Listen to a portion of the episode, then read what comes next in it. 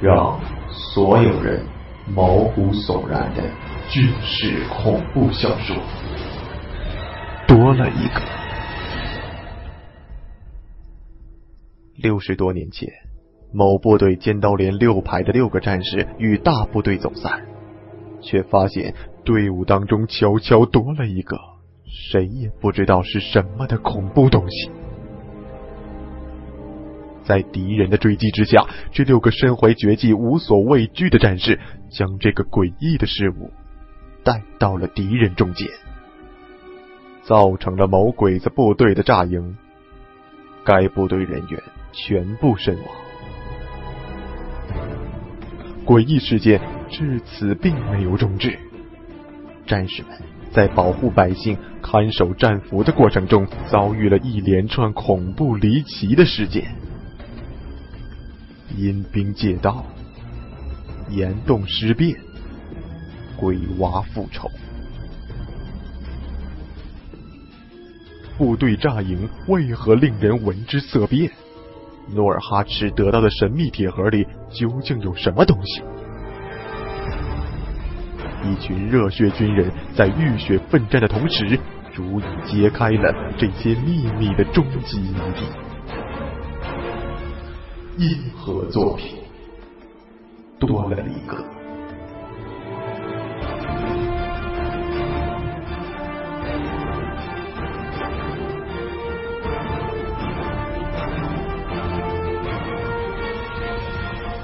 在你我的身边，不知道什么时候就会多了一个。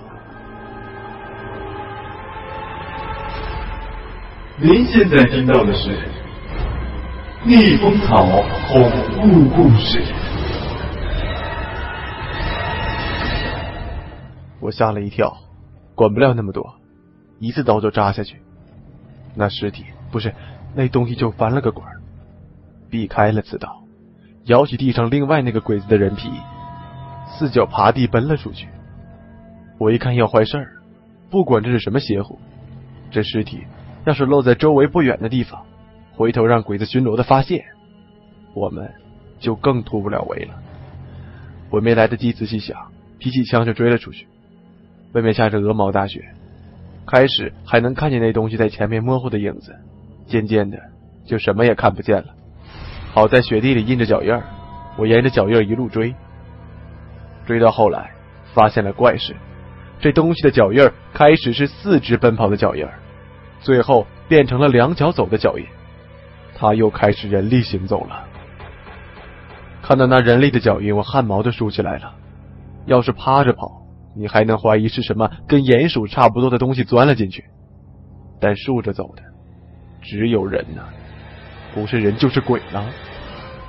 日本鬼子我见得多了，可是日本鬼，我还是第一次遇见。我管不了那么多了，就是真鬼。也只好请他去阎王爷那再报一次道。那时候外面虽然下着鹅毛大雪，但我跑出来的热气把落在身上的雪花全部都融化了。终于隐约的看到不远处有个影子在飘，真是在飘，悬在离地面不高的半空中。风一吹，荡得比旁边飘的雪花还转悠的很。我连忙伏在雪地上，瞄准了那空中的影子，挡了一下，影子荡了荡。什么反应也没有，我揉揉眼睛，立刻又给了他一枪，还是没反应。我端起枪冲过去，对影子就是一刺刀，结果刀刺透影子漏了过去，在影子中刀处拉了个口子，一直到底。我一个踉跄，向前扑在地上，连忙打个滚，回头一看，原来空中飘着的正是那四脚朝地跑出去的鬼子，不过也只剩了张皮。脖子被树枝扎了个孔，树枝从洞中伸出来，把它挂在空中。两个空洞洞的眼睛直视着我，肚子以下被我用刺刀分成两半，寒风一吹，左右分开，呼啦啦的作响。我用刺刀挑断树枝，树枝带着鬼子皮脱落下来，掉地后发出声音。我摸了摸树杈上的鬼子头，头倒是硬的，里面是实在的。就是脖子下只剩了个皮囊，不管是什么东西钻进里面作怪，这个鬼子是找到了，可开始被他叼着走那个鬼子皮，又飘到哪去了？会不会是里面的东西换皮跑了？我看着周围，刚才耽误了这么久，就是换皮跑了，留下的脚印儿也被下着的雪盖了，雪海茫茫，到哪去找啊？没办法，我拿匕首割下鬼子的头，准备把那张皮埋了。好容易挖个小坑，拿起用树杈压着的皮，正准备叠起来往下埋。连长用诡异的目光看着我们。你们知道我发现了什么？我们打了个寒战，一起问什么？连长看着我们慢慢说：“那个被叼走的鬼子皮，原来就套在我要埋的这张鬼子皮里面。”王强叫了起来：“太邪门了！这到底什么东西啊？”连长看向李存壮：“我不知道，也许有人知道。”更离奇的是，我埋完鬼子。刚准备拿枪，才发现步枪没了。我们一个看着一个傻了眼。王刚问：“要不被雪埋了吧？”连长摇摇头：“不可能，我的枪是靠树立着放的，半人多高，什么雪埋得了？除非……”连长打了个寒战。我埋鬼子的时候。有什么东西一直在附近，我看不到的地方，盯着我。他拿走了那把枪。连长的话讲到这里，突然停住了。他看看洞外的天光，不行，不能待在这里了。我回来的时候，外面的雪都停了，准有脚印落在外面。万一鬼子顺脚印摸来，别把我们当饺子一锅端了。趁着雪深好掩护。我们争取冲出包围，事有轻重缓急。连长这么一说，我们也压制住好奇心，纷纷收拾行李准备出动。连长晃晃水壶，全子，我记得出洞顺左手走，不远有条小河，去把壶灌满了吧。我接过水壶，答应一声往洞外走。李存壮提起自己的水壶，跟在我后面。那河我去过，我陪全子一起去。王强笑骂：“做啥？你个老个跑都要参一手。”连长想了想，点点头：“也好，一起有个照应。快去快回。”李存壮说声：“晓得了。”跑到了我前面带路。到了河边，我让李存壮把他自己的水壶先递给我。李存壮苦笑着摇摇头：“哼，替我挡了一枪，崩洞了，不能用了。”我嘀咕了一句。没用就扔了吧，还留着继续挡子弹呢。李存壮摇摇头说：“用久了，有点舍不得。”我没理他，随手凿冰灌满其他的水壶，正要回去，李存壮轻声问我：“全子，你还真回去啊？”废话，不集合妥呀。李存壮古怪的看着我：“你还真相信他的话？”我奇怪的问：“你说谁啊？”李存壮眯眼看着我，连长。我放下了水壶。刘子，你什么意思啊？李存壮解下自己的水壶，扔到冰窟里，随手拿起地上的水壶喝了一口，压低了嗓门说：“那天夜里出去的是连长，回来的。”你能保证也是他？李存壮的话带颤音，我忍不住打了个寒战。你是说？李存壮看看后面，回头盯着我。谁知道他会是个什么东西呢？你想，这个天气，要水拿雪塞满水壶就是了，干嘛要支开我们跑这么远的河里来灌水啊？我琢磨着，这档口，洞里早该出事了。我怀疑的问：“不能吧？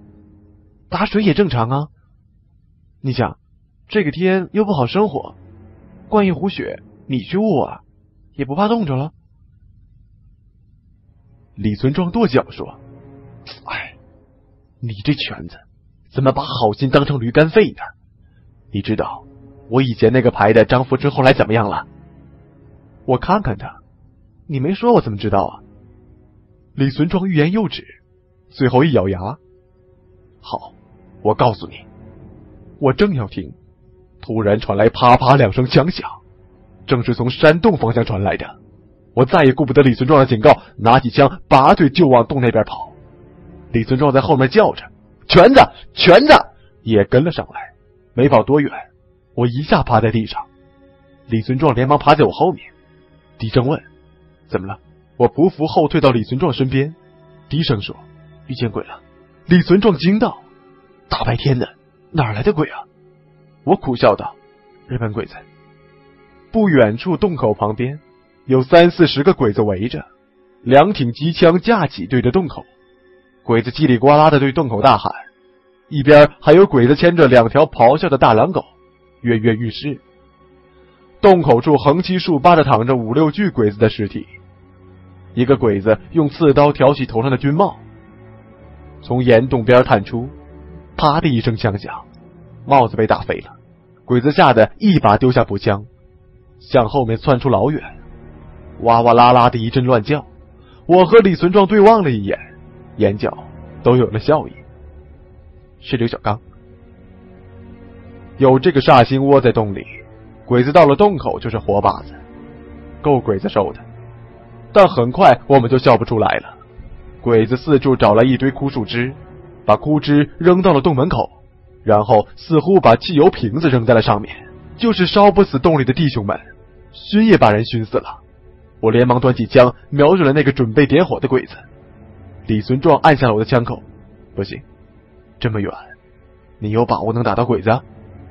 我愣了一下，没准儿，但也不能看着兄弟们遭罪不行动吧？李存壮连连摇头，别整那没用的，让我想想，让我想想。我低声骂道：“再想，你就可以吃烤猪了。把手放开！”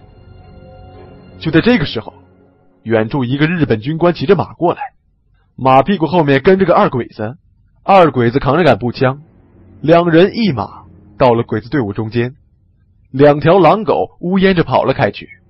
我眼睛一亮，这个好，老李啊，我要能一枪撂倒那个骑马的军官，没准儿。鬼子就慌了。李存壮一动不动的盯着那个骑马的鬼子，低声道：“你试试。”我深吸一口气，刚刚瞄准，突然听到李存壮叹道：“圈子，对不住了。”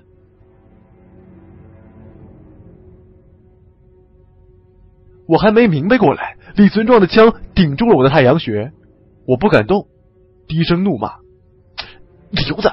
你疯了！狗日的，你想当汉奸，给你中国祖宗十八代丢脸了！李存壮慢慢的站起来，兄弟，到哪座庙念哪部经吧。你李哥是什么东西？有一天你会明白的。别开枪！我投降！我投降！后面两句是对远处的鬼子喊的。鬼子正想点火，突然听到李存壮的叫声。一哇一哇的怪叫着朝这边看，有两个鬼子还开了枪，子弹在空中掠过。李存壮连忙蹲下来，枪口还指着我不动，低声骂道：“老娘的，投降还开枪？别开枪，别开枪！良民，我是良民。”后面两句李存壮的声音高的像狼嚎似的。我虽然动不了，忍不住狠骂道：“良民！”你是狼民，我看那狼狗都比你强，你没见过骨头就咬人了。李存壮在我屁股踹了一脚，喝道：“别多嘴！”就在这档口，几个鬼子已经跑了过来，先把李存壮拉开，然后用细密的麻绳把我绑了个结实，拽了回去。我狠狠的看着李存壮，对着那个二狗子翻译点头哈腰，嘀咕一阵。然后，那狗翻译对着马上的日本军官一阵鸟语，日本军官点点头，翻译对洞里大喊：“里面的人听着，你们有两个人在我手上，丢下枪，一个一个出来，不然呢，拿他们喂狗。我忍不住大叫：“连长，别管我！李存壮是……”翻译立即用麻布堵住了我的嘴，继续喊道：“我数到十，十，九，八，七。”数到五的时候，里面有人把枪扔了出来，然后连长刘小刚、王刚、王强鱼贯而出，鬼子围了上去。我恨绝了李存壮，眼睛喷火似的看着他，不料他也看着我，眼睛里闪过一丝诡异的光，感觉那么陌生，我忍不住打了个寒噤。不过，叛徒都不会有好下场的。鬼子们除了那个二鬼子翻译，压根就不相信中国军人。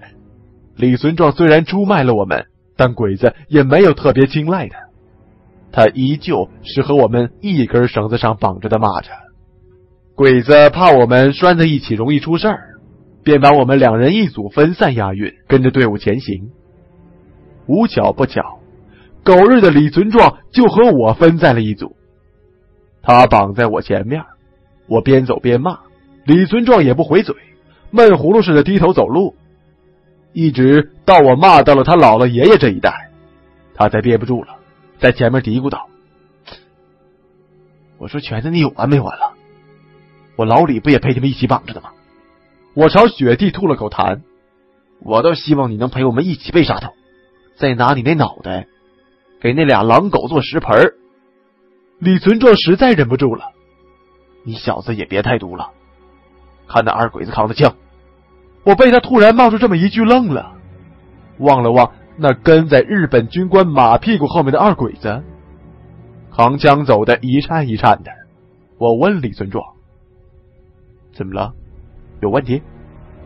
李存壮不回头，弓着身子继续走，边说：“仔细看，眼熟不？”我仔细一看，大吃一惊。原来那杆枪不是鬼子常用的三八大盖而是我们国军用的汉阳造，而且枪腰上细细缠着西手焊的红棉线，正是平日里连长专用的。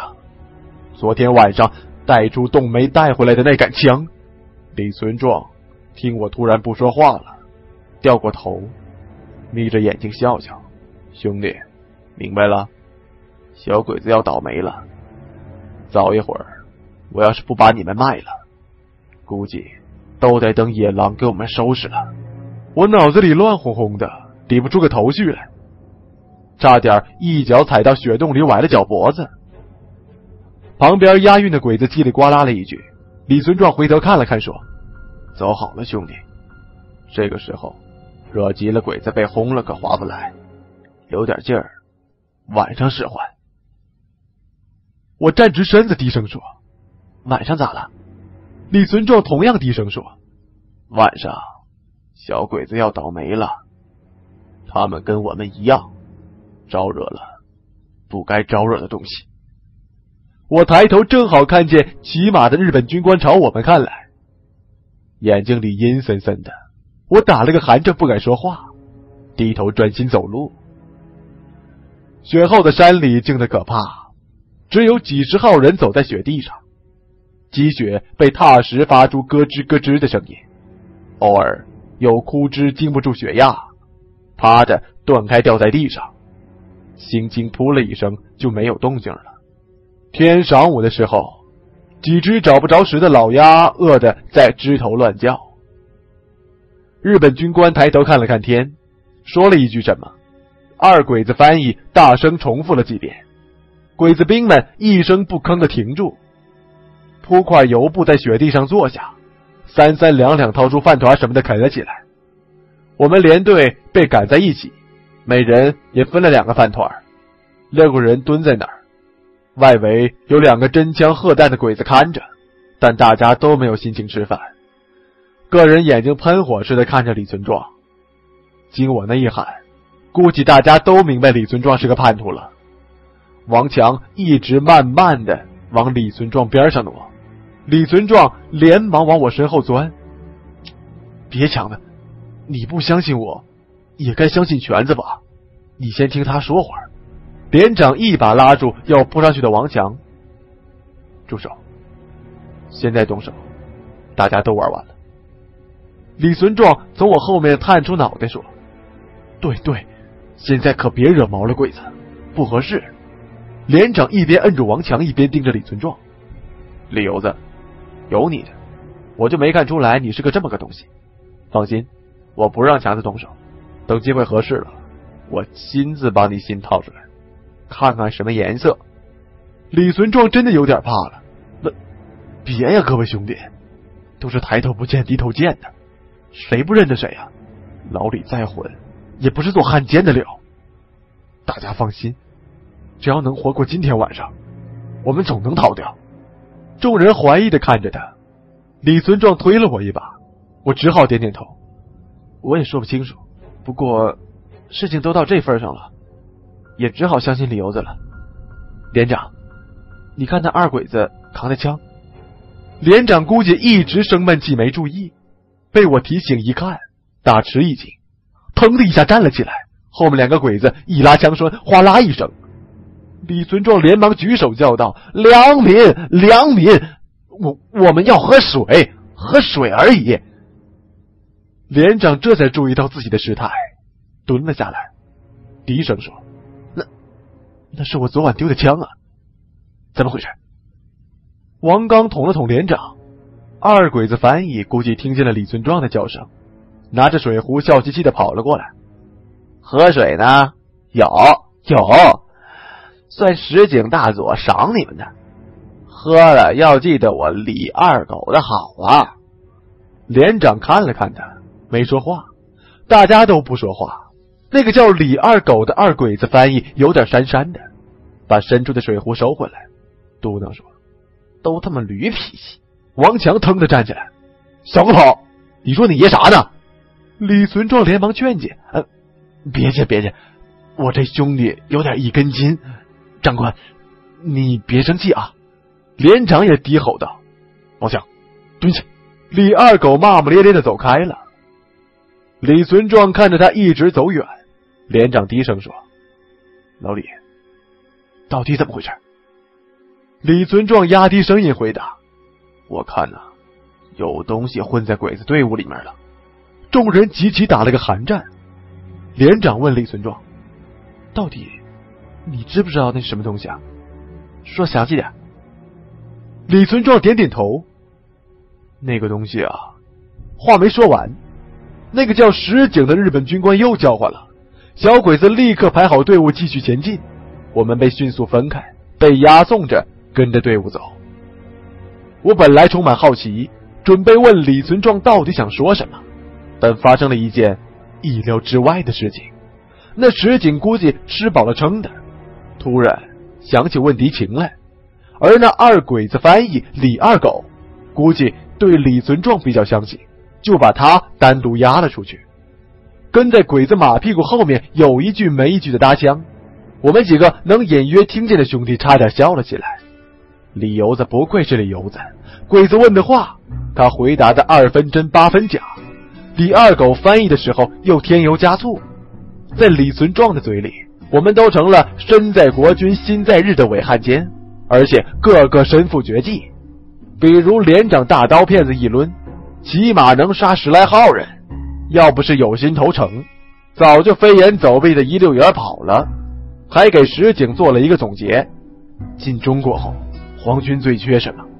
人才。石井兴奋的嗷嗷叫，连喊哟西。我们几个兄弟都低下头，边走边强忍住笑，但心里对李存壮的怀疑算彻底被打消了，倒是心里的另一个阴影慢慢浮了起来。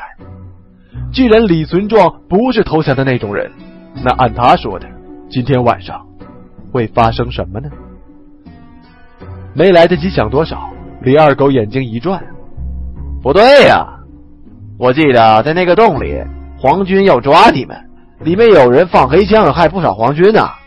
你们就这么个准备为皇军效忠？啊！石井勒住马，我们的心都提了起来，为李存壮捏了一把汗。好个李存壮，不慌不忙，眼睛都不眨。哎，报告皇军，这是《水浒》里的规矩。《水浒》，您知道吗？梁山好汉，一百零八条好汉，投降前都是要杀人的，叫投名状。我们都是好汉，投靠皇军也得按好汉的规矩，得交投名状啊。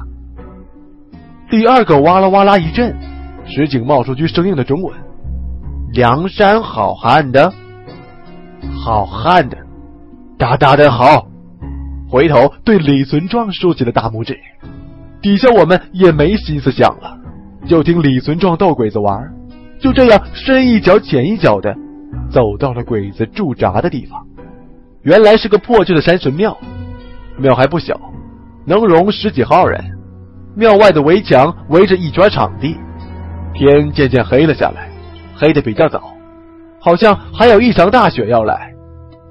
鬼子被李存壮哄的信了能有八成，加上石井又想问出李存壮吹嘘的我们那帮大部队保存的一批军用物资来，我们被松了绑，也被压在山神庙里和大部分鬼子在一起。当然，还是有鬼子专门看着的。浓浓的夜色终于来临了，庙外鹅毛大雪又飘了起来，庙里的火把映的山神像的脸忽明忽暗，暧昧阴沉。